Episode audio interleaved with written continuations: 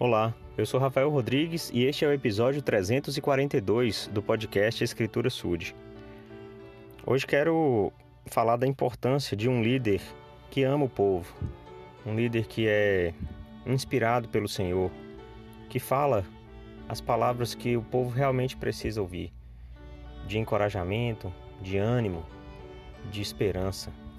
E aqui eu estou falando sobre o rei Lime, que viveu no livro de Mormon, na sua história está no livro de Mormon, e ali cerca de 120 anos antes de Cristo, eles viviam em cativeiro, porém uma nova esperança surgiu quando Amon, um missionário, chegou na, naquela terra e disse para eles que eles podiam ser libertados, se confiassem em Deus, é claro.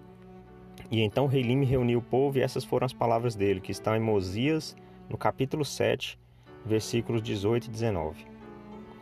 E aconteceu que quando estavam reunidos, falou-lhes desta maneira, dizendo: Ó vós, povo meu, levantai a cabeça e sede confortados, porque eis que o tempo está próximo, ou melhor, não muito distante, em que não estaremos mais sujeitos a nossos inimigos, apesar de nossas muitas lutas que têm sido em vão.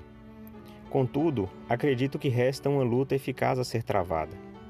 Portanto, levantai a cabeça e regozijai-vos, e ponde vossa confiança em Deus, naquele Deus que foi o Deus de Abraão e Isaque e Jacó, e também naquele Deus que tirou os filhos de Israel da terra do Egito, e fez com que atravessassem o mar vermelho em terra seca, e alimentou-os com o maná, para que não perecessem no deserto, e muitas outras coisas fez por eles. Então essas primeiras palavras de Lime ao povo, é, num discurso muito, muito bonito, um discurso em que ele é, fala sobre todas as realizações do Senhor, de proteção ao povo, de misericórdia, e ele também deixa claro que o Senhor só permite que as coisas ruins aconteçam porque o povo vive em iniquidade. Porque se o povo todo for justo, o Senhor vai honrar o povo. E assim é conosco.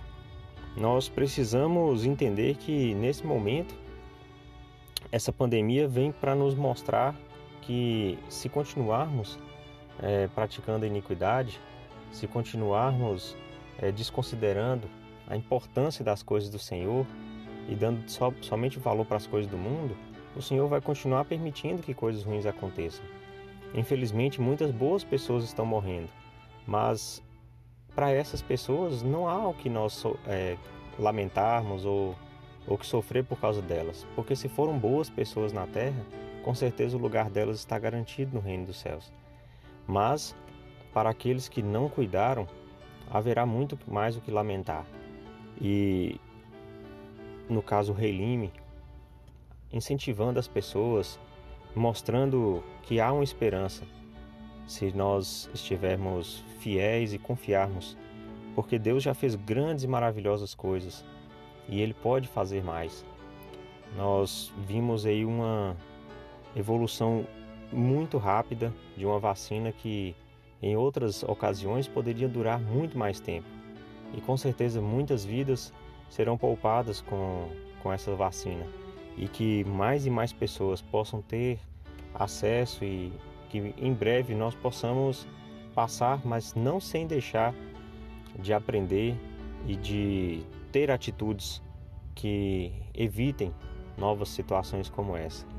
Nosso Pai Celestial é bom o tempo todo e se nós ponderarmos, pensarmos, vamos enxergar essa bondade dele, essa misericórdia e uma maneira de sobrepujarmos, de vencermos todas essas aflições.